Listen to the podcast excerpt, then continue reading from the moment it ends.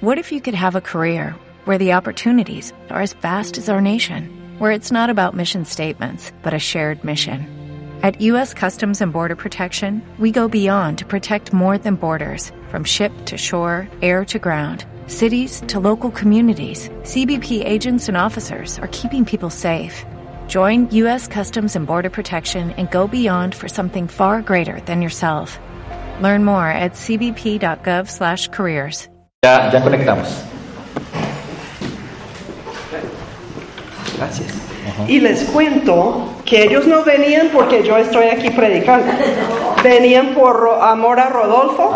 Y Chris vino porque hablé de la iglesia, de cómo son tan cálidos, de cómo me impactaron la semana pasada con el amor que expresan con la eh, como, con la manera que tienen de acoger las personas y, y Chris dijo, bueno, quiero conocer esa iglesia para ver si, si animo a mi hija a que venga aquí. Entonces, y yo le dije, bueno, qué pena, pero me van a escuchar predicar y parece que no están hartos de escucharme, por eso están aquí. Bueno, ¿ya está apareciendo en la pantalla? No. Ok, ya vamos a conectar. Ah, una Ay, muchas gracias. Oh. Ah, de pronto aquí. Sí, gracias. Ah, sí, quiero aclarar que lo que estoy compartiendo es que yo crecí en una iglesia que lo típico era cada domingo el sermón era de salvación. Entonces cuando me preguntaron lo del arrepentimiento, yo dije en Romanos 1, 2, 3 y 4 es el sermón de Pablo para los no creyentes. Él dice, no hay ningún justo ni uno, todos hemos uh, descarriado, todos necesitamos, uh, todos no alcanzamos la gloria de Dios y necesitamos venir a la salvación por medio de fe en Jesucristo. Yo no estoy predicando aquí un sermón de salvación. Crecí en una iglesia así y es como, bueno, pero los que ya tenemos la salvación, ¿qué? ¿Cómo caminamos? ¿Cómo vivimos? Entonces mi mensaje que Dios principalmente me ha dado es cómo es el crecimiento para los que ya somos salvos, qué es el Evangelio para nosotros. Porque a veces entendemos el Evangelio de salvación, pero ahora entonces intento vivir una buena vida, intento ser buena gente y no hemos entendido la totalidad del mensaje de, de salvación para, para nosotros, que es el discipulado, cómo sigo creciendo. Entonces, si usted no tiene hoy una relación personal con Jesús, les invito a acercarse al pastor en el final y decir, uy, la vida que ella está hablando, yo quiero vivirlo también. Pero lo que estoy enseñando hoy es para los que ya tenemos una relación con Jesús. ¿Qué nos pasó? ¿Qué, qué nos ocurrió y cómo vivir? Entonces la semana pasada lo que hablamos y hoy realmente es lo que Dios colocó en mi corazón para esta iglesia en ese tiempo, pero no podría llegar al mensaje de hoy sin lo que compartí la semana pasada. Entonces muchas gracias por recibirme una segunda vez para terminar que el libro que abrí la semana pasada. Hoy, ah, la semana pasada hablamos de que en Cristo tenemos su gracia, que recuerde su perdón, su misericordia, su amor, todo el tiempo su bondad y su favor y generosidad con nosotros, pero también es su capacitación, Él capacitándonos de vivir la vida cristiana. No es solo perdón y misericordia y amor, sino también es su poder en nuestra debilidad. Si no tengo esto, yo no puedo cumplir con la vida cristiana y eso es lo que vamos a ver más hoy pero también la abundancia de justicia que nos dio un cambio de identidad, cambió nuestra esencia, cambió quiénes somos, de que ahora es más natural por mí no pecar que es más natural pecar. Aunque a veces no se siente así, a veces mis emociones me jalan hacia el pecado. Vamos a hablar hoy del por qué, por qué experimento esto pero en, en, realidad tenemos una nueva esencia, una nueva identidad, que ya el pecado no va con nosotros. Y hablamos la semana pasada, por la abundancia de su gracia, siempre y cuando hay pecado, hay más gracia que el pecado, sobreabunda su gracia. Y hacemos la pregunta, entonces, ¿pecamos? Y no, y Pablo dijo no, porque somos muertos al pecado y vivos para Cristo. Y él dijo el primer mandamiento, la primera instrucción que nos está dando como cristianos es considera esto, cuenta con esto, toma en cuenta cuando viene la tentación, toma en cuenta que yo estoy muerto a este pecado. Pero si no me considero también vivo para Dios, solo muerto al pecado, muerto al pecado, muerto al pecado, necesito vida. Y si no estoy considerando que estoy viva con Dios, viva para Dios, viva con su vida, entonces busco vida y busco en lugares equivocados. Busco amor, busco aceptación, busco seguridad, busco valor donde no hay, en vez de buscarlo en Dios. Entonces es muy importante recordar esto. Y si usted no estaba aquí la semana pasada, creo que el pastor lo tiene en el sitio web si quieren escuchar en su versión más completa.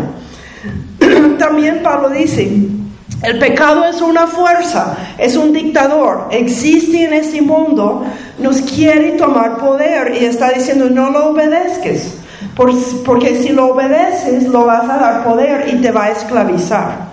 Él, habla del pecado en Romanos como un amo esclavo y que hemos sido liberados. ¿Saben que había libertad de esclavitud en Colombia y algunos esclavos volvieron a servir sus amos?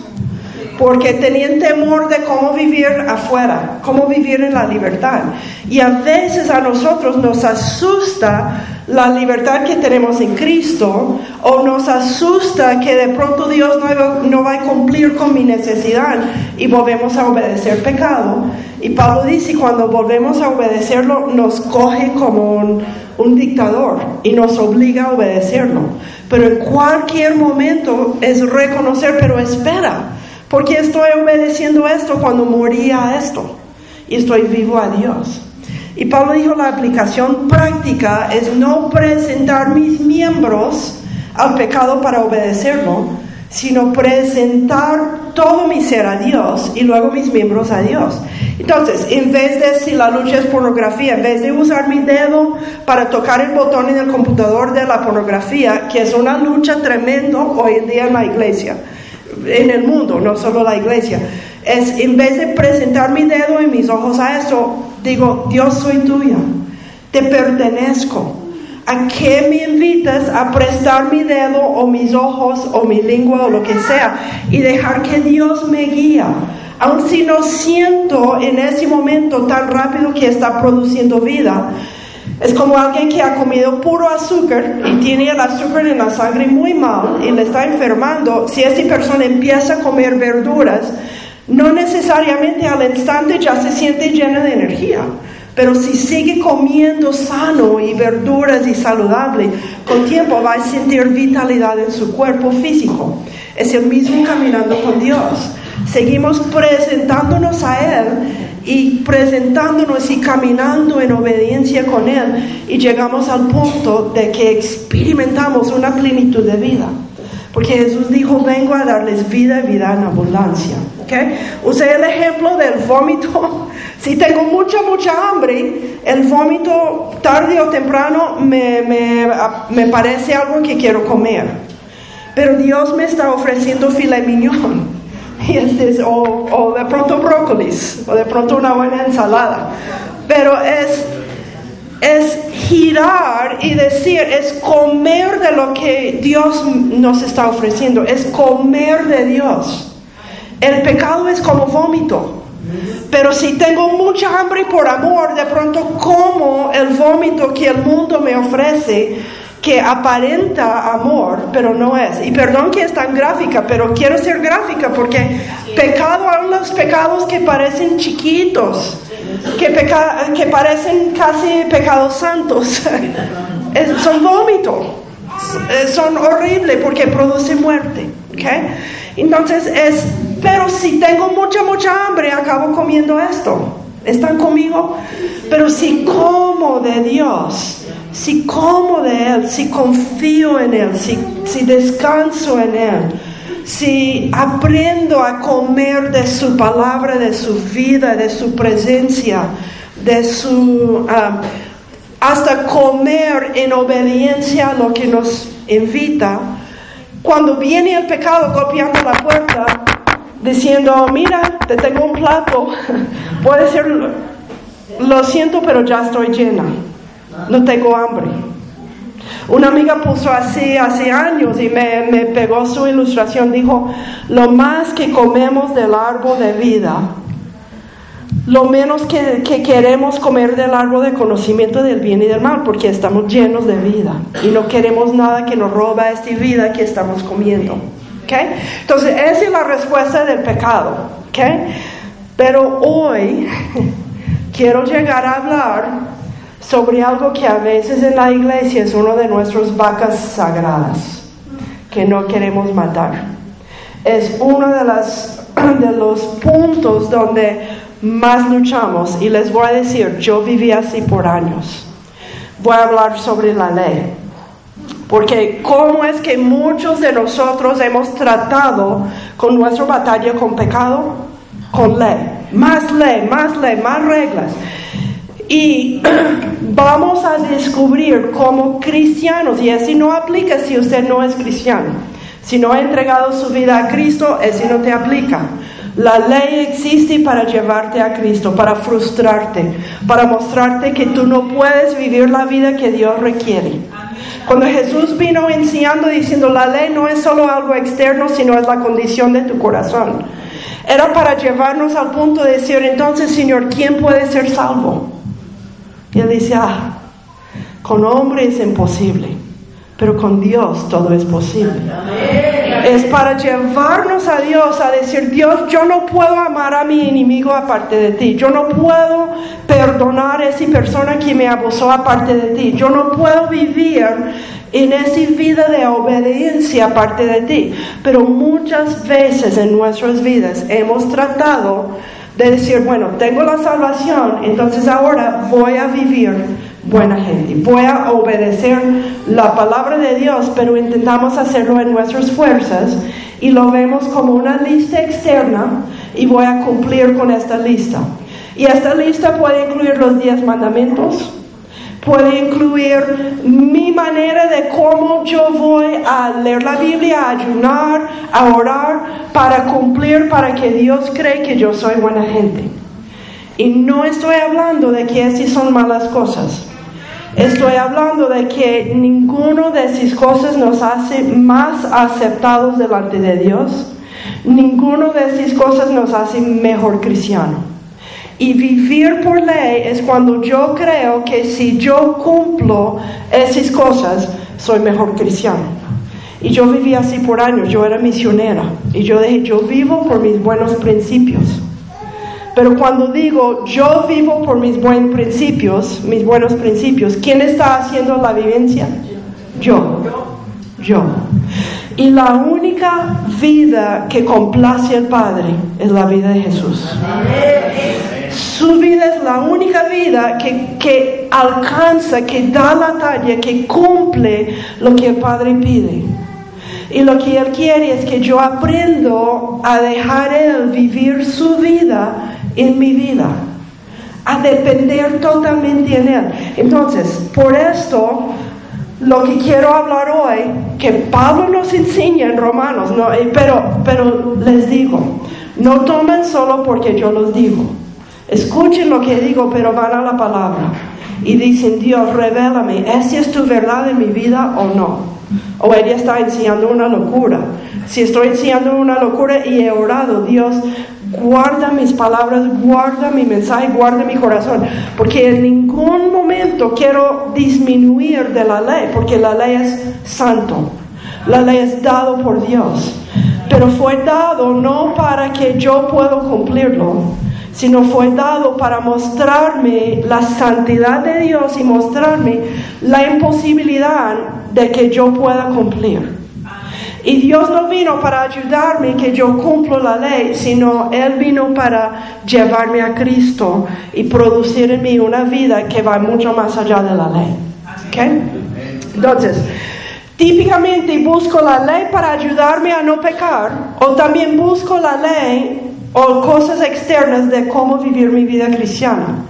Y Pablo nos va a enseñar en Romanos, estamos muertos a la ley para ser vivos al Espíritu, para ser guiados por el Espíritu. Y estaba hablando una vez con un amigo pastor de la cuadrangular y me dijo, pero Lori, ¿por qué en la iglesia nos atrae tanto la ley? Y le dije, porque con la ley puedo medir cómo voy y puedo compararme con otras personas. Y puedo decir, bueno, yo estoy cumpliendo más que Lorena, así que voy mejor en mi vida cristiana que Lorena. Y yo creo que esa es una abominación delante del Padre. Porque la única vida que le complace es la vida de Jesús. No es lo que yo hago para Él, sino es lo que Jesús hace in y por medio de mi vida. Este complace el Padre. Y si yo vivo comparándome, comparando es parte de la, lo que la Biblia dice es la carne. Comparaciones y competición y, y acabo cayendo en envidia porque mira, yo vivo mejor que esto, pero mira como aparentemente tiene más que yo. Y, así produce envidias y pleitos y, y facciones y competencia. Y así todo es fruto de la carne, es obras de la carne, obras muertas. Okay? Entonces, cuando estamos guiados por el Espíritu, no podemos siempre medir cómo vamos. Y no es que nos gusta poder medir, hacer la lista de chequeo hoy, chequeo, leí la Biblia, chequeo, oré, chequeo, ayuné, chequeo, entregué dinero, ayudé a alguien, chequeo, no me porté mal con mi, mi familia, chequeo, tenía buena actitud en el transmilenio. No es que estamos, funcionamos así, pero cuando estamos funcionando así, ¿dónde está mi enfoque? En mí mismo, en mi comportamiento, en una lista. Y vamos a ver, ese es adulterio espiritual. Vamos a ver en Romanos 7, vamos a seguir. Es que el sistema de ley viene desde el jardín de Edén, donde habían dos árboles, el árbol de vida. ¿Qué representa el árbol de vida? ¿Quién es la vida? Cristo. Yo creo que en el jardín Dios sembró la vida de Cristo y dije, estaba invitándolos, come de mí desde el inicio. Pero la humanidad cayó en el engaño del serpiente, pero también Adán sabía lo que estaba haciendo. Escogió esta vida de que yo voy a decidir entre bien y mal decidir qué es el bueno y yo voy a hacerlo. Yo voy a ser como Dios, yo pudiendo saber qué es bueno, qué es malo y yo pudiendo hacerlo. Y ese nos metió en un sistema de ley de que yo tengo que hacer lo bueno y tengo que evadir el malo desde el jardín. Moisés vino dándonos la ley de Dios, demostrando la santidad de Dios, pero nunca fue para que nosotros pudiéramos cumplirlo, sino Pablo dice en Romanos, creo que es Romanos 5, que la ley fue dada para que el pecado abundase. Fue dado para aumentar y agrandar este problema. Y Jesús vino enseñando bajo la ley, agrandando el requisito de la ley. ¿Con qué propósito? Para que la humanidad llegara, a decir, yo no puedo, yo no puedo, necesito un Salvador. Sálvame, Señor. Sálvame de mí mismo, sálvame de mi egocentrismo, sálvame hasta de mi buen comportamiento que no da la talla contigo, porque es simplemente carne positiva. Es simplemente como los fariseos haciendo todo correcto. Pablo dice, yo era irreprensible. Pero comparado con conocer Cristo, no vale, no vale nada. Entonces, desde el jardín estamos en ese sistema y el sistema es, si hago correcto, estaré bendecida. Si doy la talla, estaré aceptada.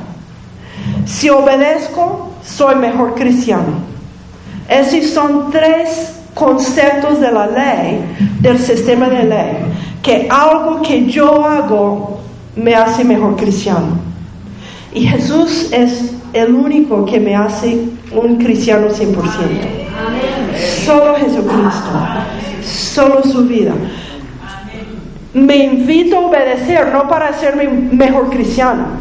Me, me invita a obedecer para madurar mi caminar con Él para madurarme en experimentar su vida, para madurarme en la expresión externa de lo que soy en Él, pero no me hace mejor cristiano. ¿Están conmigo? Cuando un bebé nace, el crecer le hace más, más persona. Si un bebé nace un varón, el crecer le hace más varón. No, es lo que es cuando nace y es igual con Jesús. Somos lo que somos en Él cuando nacemos y todo es por causa de Él. Esta es su gracia. El resto de la vida es madurando en esto porque cuando maduramos nos sentimos bien con nosotros mismos, ¿verdad? Cuando yo empecé a madurar después de la universidad, que no era todo, la vida era juego y, y cuando empecé a experimentar siendo responsable, yo sentí, wow, me siento bien conmigo mismo, siento responsable. Cuando maduramos en Cristo, empezamos a sentir bien con, wow, mira lo que el Señor ha hecho en mi vida. Mira cómo me está llevando de gloria en gloria. Me gusta esta vida, pero reconocemos que es Él quien lo produce. ¿Están conmigo? Entonces, Pablo nos dijo, ya miramos cortico la semana pasada, el pecado no se enseñoreará de vosotros, pues no estáis bajo la ley, sino bajo la gracia. O sea, la implicación es si yo intento vivir bajo la ley, el pecado va a tener señoría sobre mí. Interesante, vamos a analizar más cómo es posible esto. Pero está diciendo, si yo intento vivir por ley, doy más fuerza al pecado que no. Pero recuerda, cuando hablamos no vivir de la ley, no es vivir en vacío. No, es, no estamos hablando de ir a la licencia. ¿Ok? ¿Están conmigo? Es como muertos al pecado para ser vivos a Dios. Es muertos hacia vida. Igual, muertos a la ley es hacia ser guiados por el Espíritu. Que el Espíritu es quien nos guía, el Espíritu es quien nos da, Pablo dice en Filipenses, el querer y el hacer su buena voluntad. Pero es aprender a cultivar esta relación con el Espíritu si reconozco que estoy muerto a la ley. Porque si no estoy caminando según el Espíritu, también el pecado me puede agobiar agobiar o me puede coger o tropezar. Pero está diciendo, si intentamos tratar el, pecado y la tentación con ley, de pronto no abro la pornografía, pero eh, entonces tengo orgullo y juzgo a los que están luchando con esto. ¿Están conmigo? Que también no es fruto del Espíritu de Dios. ¿Qué pues? ¿Pecaremos porque no estamos bajo la ley, sino bajo la gracia? En ninguna manera. ¿Ok? No es licencia para pecar, pero es entender qué es lo que me lleva a tener victoria en mi vida, qué es lo que me lleva a vivir una vida abundante. Y no es la ley, no es pecado, pero tampoco es la ley. ¿ok? Él dice que estamos libres libres del pecado. El pecado fue este amo esclavo y hemos sido liberados. No volvemos a pecar porque así el pecado coge poder otra vez. Pero estamos muertos a la ley. Y vamos a mirar, y voy a hacerlo de manera resumida, pero vamos a mirar la respuesta aquí en Romanos 7 y parte de Romanos 8. Porque ya descubrimos, estamos en la gracia de Dios, estamos bajo su gracia, su gracia nos capacita para vivir, nos ha dado una nueva identidad de justos, estamos muertos al pecado, pero si tomo todo esto y intento vivir mi vida cristiana por ley, me va a también dar problemas. Él dice, ¿acaso ignoráis, hermanos, pues hablo con los que conocen la ley, que la ley se enseñorea del hombre entre tanto que éste vive? Si un hombre es vivo, la ley tiene poder sobre él, pero podemos decir, pero soy vivo, y vamos a mirar, ¿ok? Y Pablo ahora eh, puede que está hablando más enfocado a los judíos en la iglesia, pero en Gálatas está hablando a gentiles y da la misma mensaje de que Cristo cumplió la ley.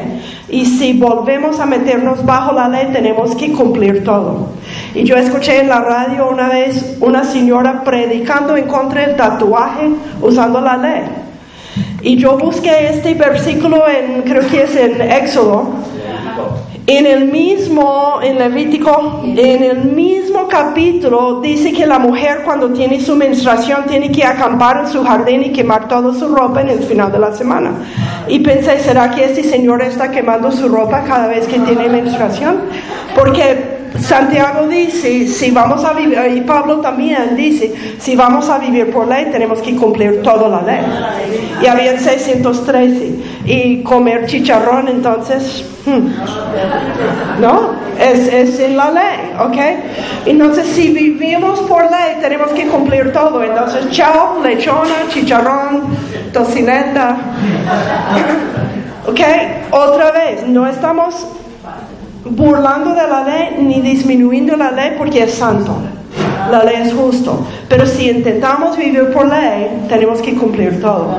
Y en una época yo tenía una revelación. Yo es cuando recibí, creo que empecé a recibir el bautismo del Espíritu Santo y la plenitud del Espíritu Santo en mi vida. Y tenía una revelación sin saber romano, sin entenderlo, una revelación. Hay tantas leyes que si yo intento vivir por ley mientras estoy cumpliendo esos días, aquí hay 20 más que no tengo en cuenta y de pronto no estoy cumpliendo. Pero si vivo del Espíritu Santo, Él cumplirá en mí los propósitos de Dios. Hijos, amén. Amén. Porque si creemos en el Espíritu Santo por milagros, por manifestación, por dones, pero mucho más allá, necesitamos aprender a depender en el Espíritu Santo como el fuente de producir en mí la vida de Cristo, de llevarme en obediencia, de guiarme diario en cómo vivir mi vida con Dios. Y lo que Pablo nos dice aquí él usa, ese no es una enseñanza de matrimonio, ¿ok? Si están buscando enseñanza de matrimonio es en Corintios. Pablo está usando el ejemplo que en esa época mujeres no tenían derecho de divorcio. Solo el hombre pudo divorciarse de su esposa. Y si el hombre se divorció de su esposa, él pudo volver a casarse, pero ella no. Era la ley que existía en esa época que los judíos habían interpretado, fue parte de no la ley Torah, sino la ley de interpretación, la ley oral que creo que se llama el Talmud, que la mujer no tenía ningún derecho. Por eso todos los días dieron gracias a Dios que no eran gentil, perro o mujer, porque las mujeres en esa época no tenían derechos. Y Pablo va a usar el ejemplo de ellos para mostrar qué nos pasó a nosotros con la ley. ¿Ok? ¿Están conmigo? Nuestra enseñanza de matrimonio. Él dice, la mujer cuando está casada no puede, e, está bajo la ley del esposo hasta que el esposo muere. Así que si ella tiene un hombre que le trata bien y el esposo le trata mal, ella no puede divorciarse con su esposo para estar con ese otro hombre. Si intenta dejar su esposo por otro hombre, ella será llamada adúltera, lo que Pablo nos explica. Pero si el esposo muere, ella es libre y puede casar con otro. Y ahora Pablo hace la aplicación a nosotros. Él dice, entonces, hermanos míos, ustedes son como esta esposa que tiene un esposo, pero quiere casarse con otro. Lo que él dice es que ustedes habéis muerto a la ley. Esta vez no es el esposo que está muriendo y él va a hacer que la ley es como ese esposo y que morimos a la ley para que casamos con Cristo. Pero en este caso la ley no muere, la ley es eterna. Así que nosotros necesitamos morir. Y eso es lo que él va a hacer el argumento. Así que vosotros habéis muerto a la ley mediante el cuerpo de Cristo. Recuerdo la semana pasada hablamos de bautismo. Estamos bautizados en Cristo, o sea, morimos con Él y resucitamos nueva creación. Así que hemos muerto a la ley mediante el cuerpo de Cristo para que seáis de otro, del que resucitó de los muertos, a fin de que llevamos fruto para Dios. ¿Qué es lo que lleva fruto para Dios? ¿Estar casado con la ley? No. Dice, hemos muertos a la ley para que ahora permanecemos a quién? A Cristo. Y eso es lo que lleva fruto para Dios. O sea, la ley no produce fruto para Dios. La ley es bueno y santo, pero no produce fruto en nuestras vidas. Lo que produce fruto en nosotros es la vida de Jesús, el Espíritu Santo, es nuestro caminar con Él en comunión y, intimidad y dependencia. ¿okay? O sea, aquí somos nosotros, pan y pimienta, casados con Señor Ley. Y decimos, mamá, encontré el hombre perfecto. Es el hombre más perfecto que he, encontrado en mi vida. Y nacemos ya casados con la ley. Nacemos por el árbol de conocimiento del bien y del mal en un sistema de que para ser tienes que hacer, para lograr ser aceptado, para lograr ser buena persona. Para ser, para cumplir con lo que Dios exige, tienes que cumplir la ley. Nacemos bajo ese sistema. Y Él es tan perfecto, tan santo, tan bueno, se casa con Él y el primer día del matrimonio le da una lista. Ven que hay una lista en, en, la mano de Él y la mano de ella. Le da una lista de todo lo que tiene que hacer ese día. Y ella se esfuerza todo el día tratando de cumplir. Y él llega en la noche y apunta, no, no le ayuda con nada. Y en la noche solo le da lo que faltó, que el arroz quedó un poco seco, que el pollo quedó un poco menos cocinado, que hay un poco de polvo aquí encima del televisor. Y con tiempo, entonces ella dice, bueno, como lo amo, como él es perfecto, mañana intento otra vez cumplir. El día siguiente le da una lista de 100 cosas. Recuerde que hay 613 leyes. El próximo día le da 100 cosas. Ella logra 99 y él llega y ¿qué es lo que le va a apuntar? La única que no cumplió, porque eso es lo que hace la ley. Apunta donde no damos la talla y nunca nos ayuda a dar la talla. Con tiempo, ella va a estar infeliz, va a decir, quiero divorciarme de él. Pero recuerdo el ejemplo de Pablo, no puede divorciarse de él. Y ella dice, bueno, entonces no puedo divorciarme de él, Dios llévalo a la casa que él muere. pero la ley no, no, me quiero separar de él, pero no puede. La ley es eterno, nunca muere, y la ley no es el problema. Vamos a ver. Y entonces ella empieza a decir, entonces Señor, llévame a casa. Que venga Jesús, o sea, quiero morir. Y Dios hizo esto. Nos crucificó con Cristo. Nos resucitó para ser de otro. Ahora estamos casados con Cristo. ¿Qué ven en ella? Alegría. No hay una lista. Están bien vestidos como elegante, como para salir a una cena elegante. Pero mira, es la misma chica. Ese es Patti Pimenta, ese es Lucy. Si Patti Pimenta resucita, Patti Pimenta sigue casada con la ley. Si nosotros resucitamos la misma persona que éramos antes, estamos todavía casados con la ley. Pero resucitamos nueva creación nueva creación, ya no casados con la ley, sino casados con Cristo. Y decimos, Jesús, ¿qué quieres que haga para ti hoy? Él dice, solo quiero que me conoces. Solo quiere que aprendes a recibir mi amor y mi aceptación.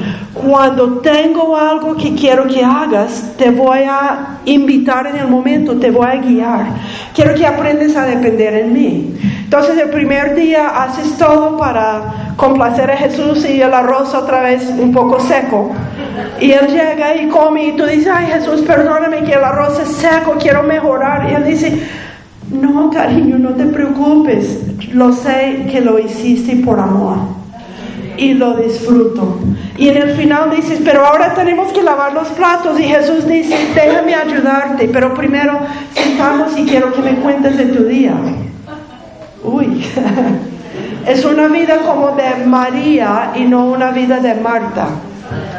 La vida de Marta, el problema de Marta no era ocupaciones, sino vida de carne. Estaba enfocada en muchas cosas y no en Jesús. María había estado en la cocina cocinando, pero su enfoque era Jesús. Y es el enfoque en el espíritu. Él dice, yo quiero que aprenda a ser guiado por mi espíritu en cada momento, no viviendo una lista. Pero con tiempo empezamos a decir, pero debe haber algo que yo debo hacer para complacer a Jesús. ¿Qué es lo que Jesús quiere de mí? Y empezamos a ponernos infelices porque no puede ser tan fácil la vida con, con Jesús. Y en verdad, no es fácil, es sencillo, es depender en Él, aprender a ser guiados por Él. No es una lista de 20 cosas que todos los días tengo que hacer, es en cada momento, cada día, aprender a dejarnos guiar por Él. Pero como no podemos medir cómo vamos, voy bien o no voy bien, queremos buscar, quiero algo que sé que puedo chequear para saber que voy bien. ¿Y quién aparece diciendo, pero yo tengo la lista de lo que tú puedes hacer para complacer a Jesús? La ley. Y si empezamos a relacionarnos con la ley, ¿cómo se llama esto?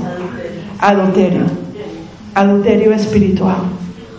Porque la vida cristiana es que Jesús quiere que aprendamos de vivir de Él, enfocados en Él, Él siendo el centro, Él guiándonos, Él llevándonos de gloria en gloria. Y Él nos va a llevar mucho más allá de la ley.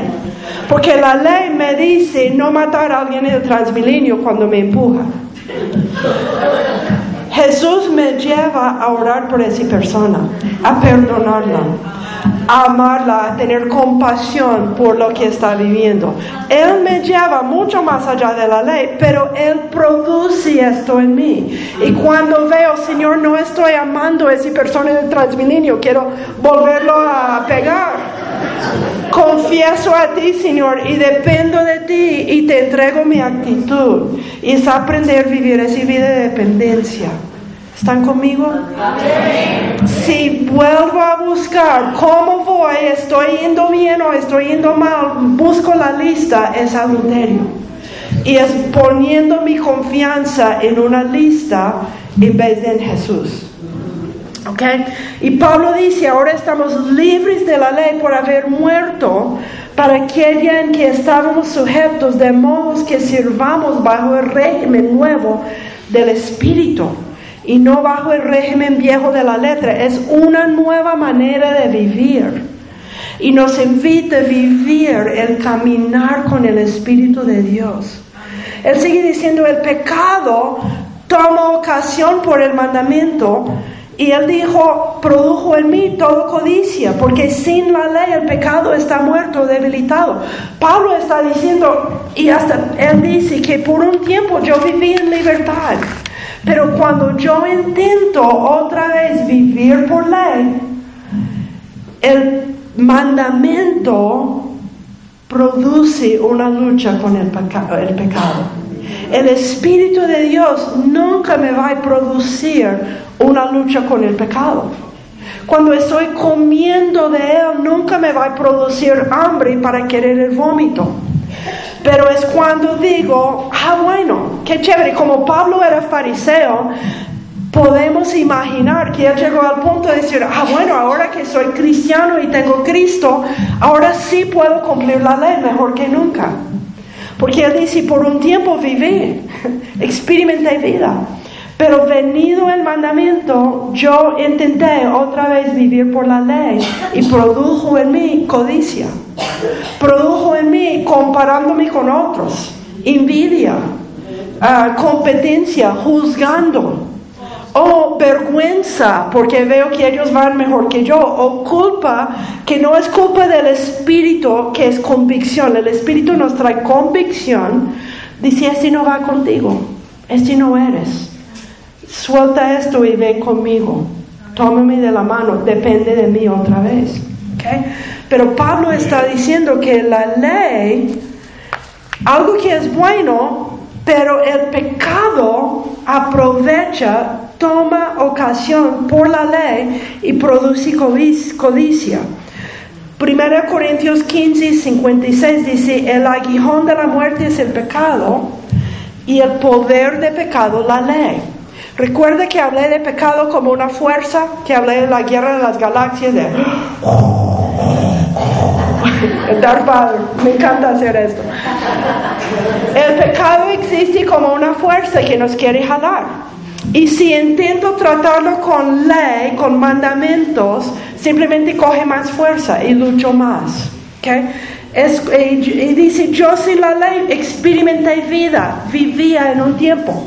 Pero venido el mandamiento, el pecado despertó, revivió, esta fuerza volvió a coger poder. Y yo morí, yo experimenté muerte. ¿okay? Yo experimenté muerte. ¿Cuántos han experimentado muerte? Claro, cuando hemos luchado con pecado, hemos fallado, experimentamos muerto. Y lo que intentamos es poner más mandamiento por esto, porque no hemos entendido que solo el Espíritu me lleva a caminar en caminos de vida. Solo dependiendo en Dios me lleva a esto. Dice, la ley es santa. Otra vez, la ley no es el problema. La ley es santa. El mandamiento santo, justo y bueno nos muestra la santidad de Dios. Nos muestra cómo tan otro es Dios. Pero no para darme el modelo de lo que yo tengo que intentar cumplir. Porque yo no puedo. Ninguno de nosotros podemos. Solo Jesús, a través de su Espíritu, va a cumplir mucho más allá de lo que exige la ley.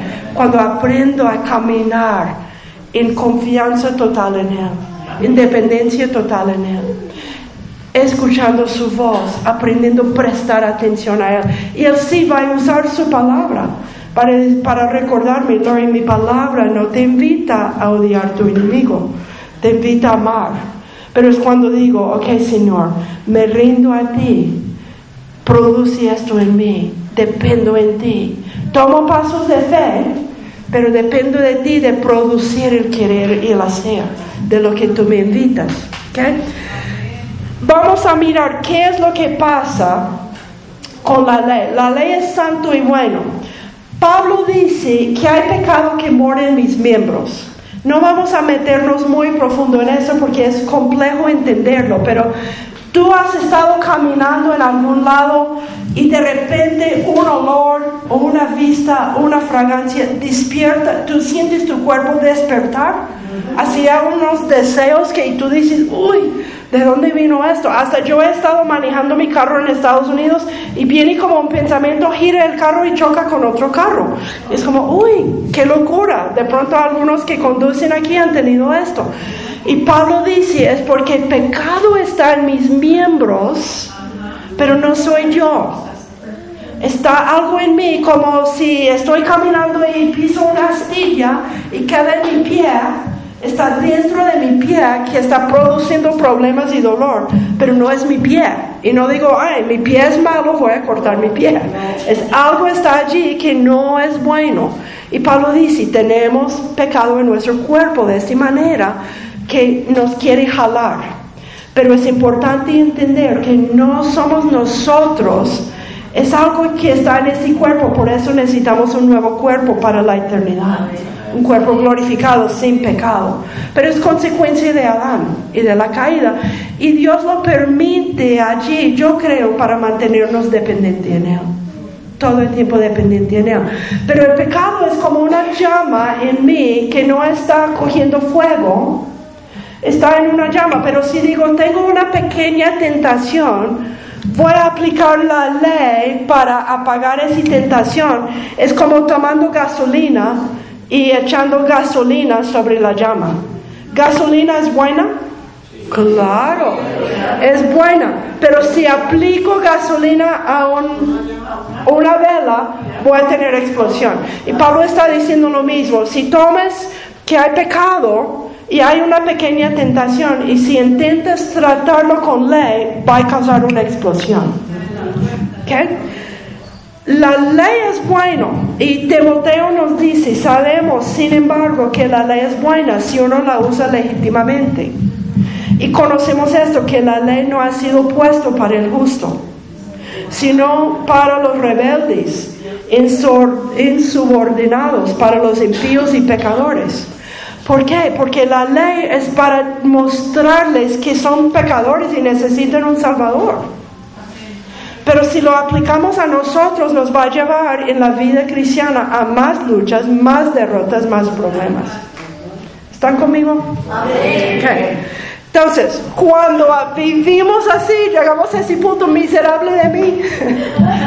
¿Quién me librará? Y cuando yo leí esto dije, ah, bueno, no fue mal porque Pablo hizo lo mismo. Pero la realidad es que Pablo está explicando, si no es la vida que Dios diseñó para nosotros es el fruto del cristiano que trate de vivir por ley, que trate de, de, vivir su vida cristiana cumpliendo con una lista de cosas externas.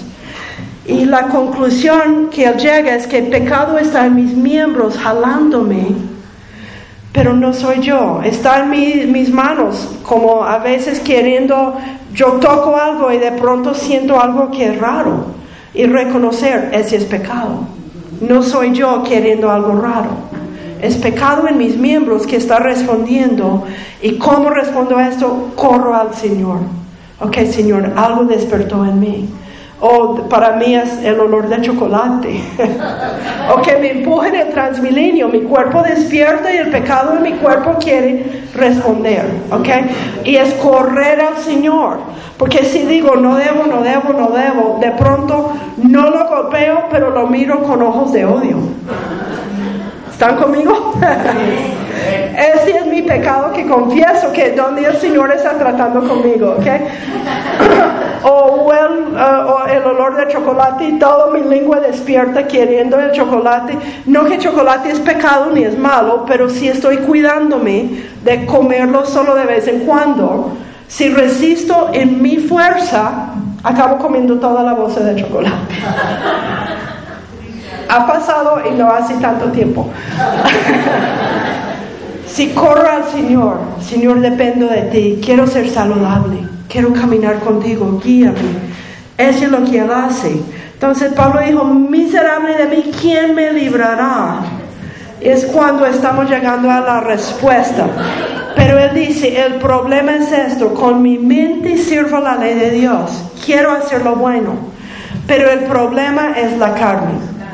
Cuando yo intento vivir la ley, en mis fuerzas, en mi habilidad, yo tratando de cumplir, él dice, esa es carne.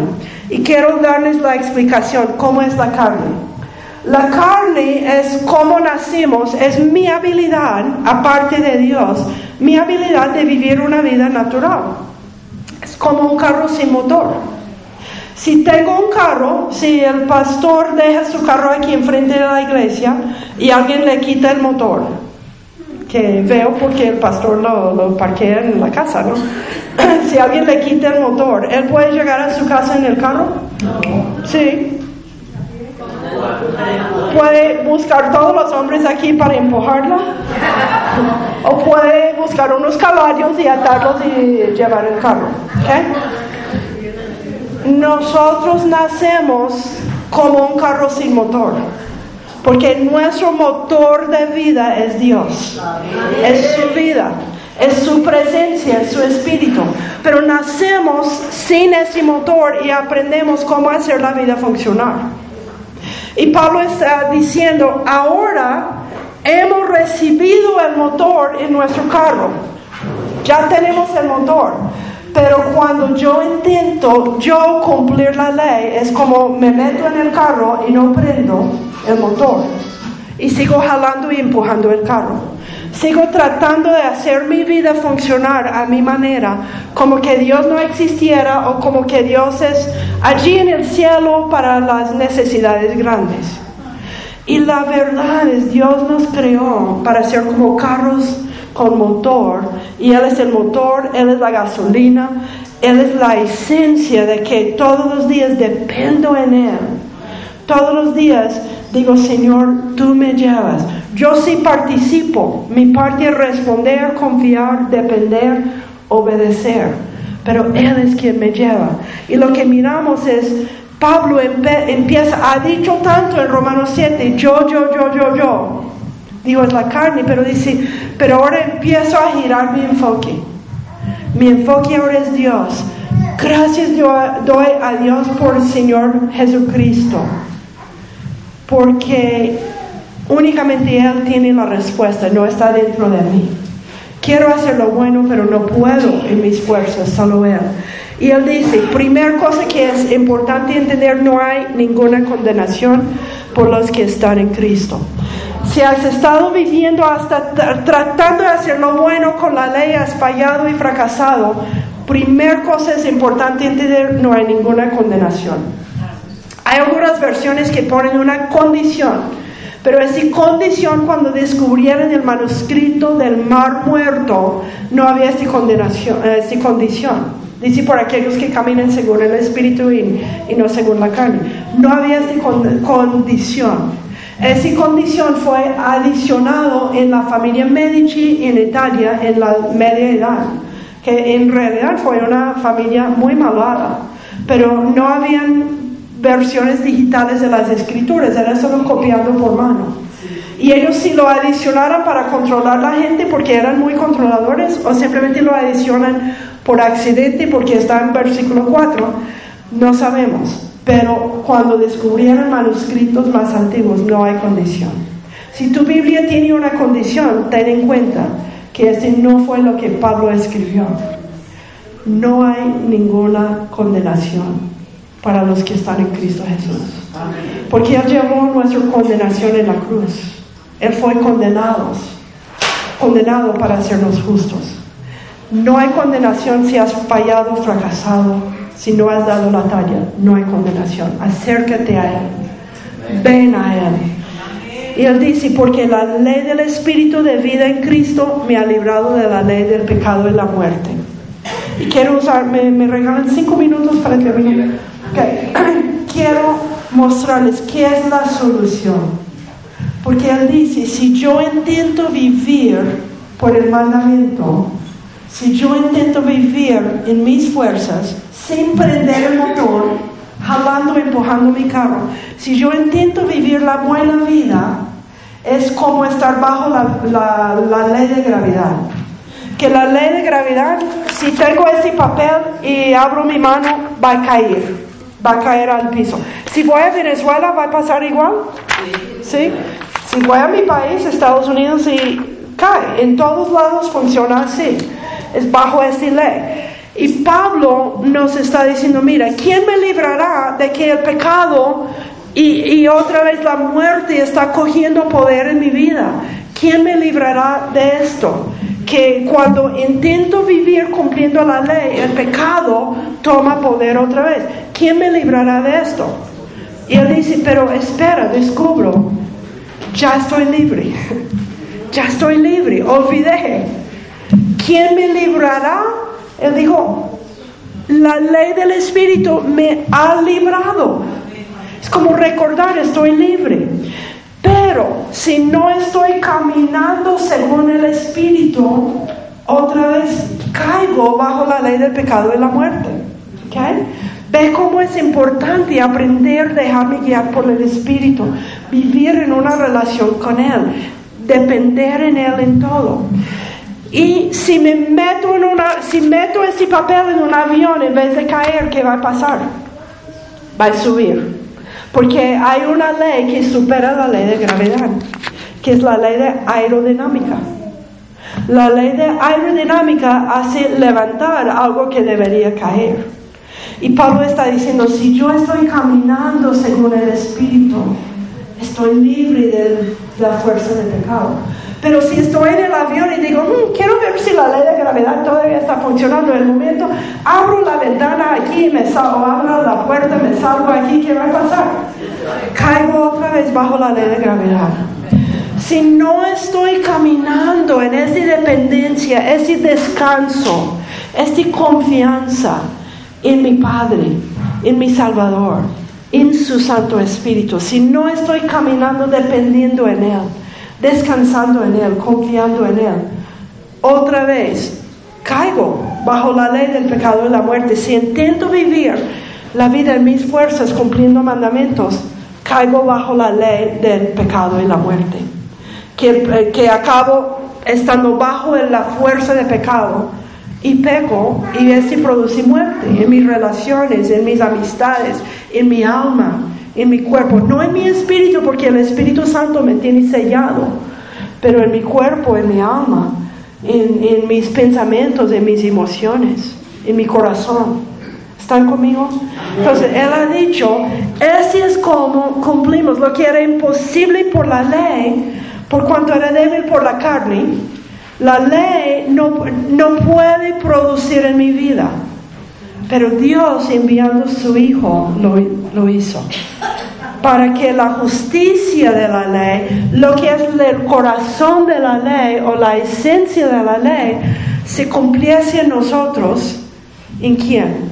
Los que andamos no conforme la carne, sino conforme el Espíritu. Así es como vivir la vida cristiana. Muertos al pecado, vivos para Dios. Muertos a la ley, a cosas externas, a cosas exteriores. Y cuando estoy guiada por el Espíritu, yo no me puedo comparar con otros. Solo el Espíritu me trae la convicción si estoy obedeciendo o no. Sí, la palabra de Dios me puede mostrar, estoy odiando y la palabra dice no odiar, pero no es para que vuelva a que yo intento cumplir. Es más bien, ok, Señor, siento odio en mi corazón, necesito que tratas conmigo. Necesito que haces algo en mí porque quiero seguir viviendo de tu espíritu y sé que este produciría muerte en mí. O sea, hay dos maneras de vivir, carne o espíritu y el Espíritu me lleva a la vida. Dice, si vivís conforme la carne moriréis, mas si por el Espíritu hacéis morir las obras de la carne, viviréis. Y quiero terminar con unos ejemplos. Ah, Tito dice, la gracia de Dios se ha manifestado enseñándonos a vivir de manera prudente, justa y piadosa en la edad presente renunciando o diciendo no a la impiedad. Es hasta la gracia de Dios que me capacita a decir no al pecado. No es la ley, pero es su gracia que me capacita. Y Gálatas dice, estar firmes en la libertad con que Cristo nos hizo libres y no os pongáis otra vez bajo el yugo de esclavitud. O sea, no vuelves a la ley porque ese produce esclavitud. Vosotros que pretendéis ser justificados en la ley, habéis quedado desligados de Cristo y de la gracia habéis caído. No es que han perdido la salvación, sino están viviendo en sus fuerzas. Y es como que tengo el agua viva fluyendo de mí y estoy buscando copas de agua sucia afuera. Y estás desligado de esta fuente de agua vida. O sea, no estás viviendo en esta libertad, en este disfrute. Pero, eh, pero no estamos hablando de caos, porque en el país hay orden, hay estructura. Y Pablo hasta en Romanos dice, obedecen las autoridades. Cuando hablo de que estamos libres y muertos a la ley, no estamos diciendo como cristianos entonces entramos en un desorden, un caos, una libertinaje. No, el Espíritu Santo me lleva hasta a cumplir con las leyes del país, porque tanto Pablo como Pedro han dicho de ponernos como ejemplos aquí para que el mundo nos ve y dice, ellos no viven de este mundo, ellos viven de otra manera y es para atraerlos a Cristo. Ese es todo nuestro propósito, atraerlos a Cristo. Un ejemplo, saco mi perrita y la ley de Colombia dice recoger el popó y a veces da pereza. Y una vez estaba atrás del conjunto y es un lugar y nadie estaba allí, puro pasto donde no es un andén donde la gente pasa. Y el pecado puso en mi mente, ay, podrías dejarlo, nadie va, nadie va a recoger, nadie te va a ver. Y yo dije, pero no, la esencia de la ley es que mantenemos ese país limpio. Yo soy ciudadana del cielo represento un reino más grande. Y sentí el Espíritu Santo invitándome de cumplir con la ley de Colombia por amor a Colombia, por respeto a mis vecinos, por respeto a que alguien que pasa allá no pisa y, mancha o ensucia su, su zapato. Me llevó a cumplir, pero por amor no por ley, sino a cumplir lo que Colombia pide, pero por amor a mis vecinos o amor a las personas que caminan. Otro ejemplo, una vez ah, con mi amiga estaba muy molesta, estábamos teniendo un conflicto en amistad. ¿Cuántos han experimentado esto en el matrimonio, en la amistad? Teníamos mucho conflicto y dije, Señor, ya, ya no voy a ser su amiga ya no más, ya, ya no es mi amiga. El Espíritu Santo dijo, Lord, experimenta y sentí el Espíritu Santo tocando el hombre, diciendo, Lord, no es tu decisión. Tú me has entregado tus relaciones, tú me has entregado tu vida, tú me has entregado esta amistad, es mi decisión. Y yo dije, pero Señor, estoy tan brava. Y dijo, ok, ok, toma un tiempo conmigo, pero tú no tienes el derecho de rechazar la amistad porque yo soy quien dirijo tu vida. Dije, ok, Señor. Otro día habíamos tenido una pelea y yo era la ofendida. Y dije, no, voy a esperar que ella me llame. El Espíritu Santo, no, tú tienes que llamar. No, pero ella me ofendió, ella tiene que llamarme. No, pero Lori, tú tienes que llamar. Ella me contó después, estaba en su casa diciendo, Señor, la llamo. El Espíritu Santo dijo, no, no le llamas tú, ella necesita llamarte a ti. Yo finalmente me rendí, obedecí, la llamé. Hoy en día el Señor ha restaurado tanta nuestra amistad que vivo en su casa y nos ha dado la gracia y la convivencia de, de poder seguir siendo amigas en medio de esto. Él restauró una amistad destrozada. Pero así es como el Señor nos guía, es aprender a ser guiados por su, por su Espíritu. Y así es lo, lo que nos lleva a vida. No, vosotros fuisteis llamados a la libertad, hermanos, solamente que no uséis la libertad como pretexto para la carnalidad. Más bien servíos los unos a los otros por medio del amor, porque toda la ley se ha resumido en un solo precepto. Amarás a tu prójimo como a ti mismo. Digo pues, andad en el Espíritu, así jamás satisfaréis los malos deseos de la carne. Esa es la vida cristiana, la vida de gracia. Es andar en una relación íntimo, dependiente, de total confianza en nuestro Padre. Y Romanos 8:14 dice, los hijos de Dios se dejan guiar por el Espíritu de Dios. Él nos va a guiar, es aprender a cultivar este relación con Él. Y cuando fallamos, para cerrar, cuando no hemos sido guiados por Él en algo, hemos fallado, hemos empujado a alguien en el transmilenio, hemos gritado a los hijos, hemos dicho, ah, ya no quiero ser tu amiga, tu esposa o lo que sea. Dice, el Espíritu nos ayuda en nuestra debilidad. Pues, ¿qué hemos de pedir como conviene? No lo sabemos, pero el Espíritu mismo intercede por nosotros con gemidos indecibles. Esa es la vida de gracia.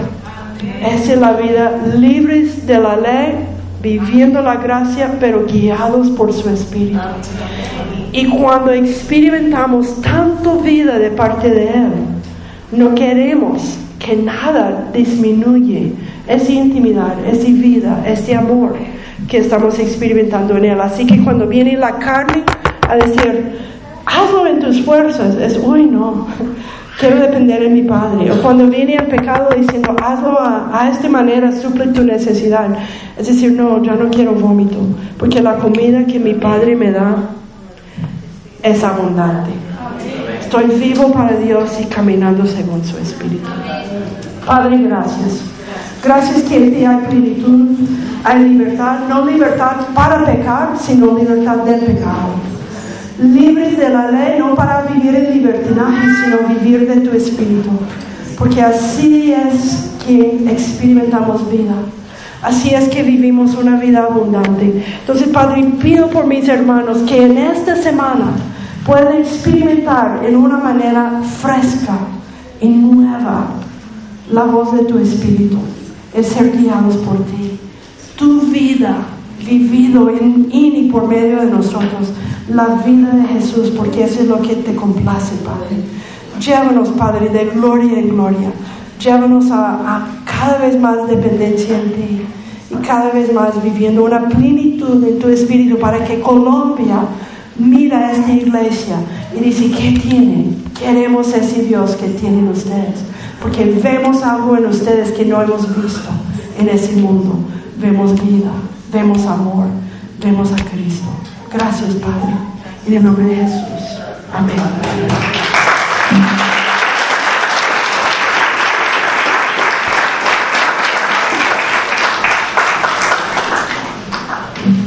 Amén.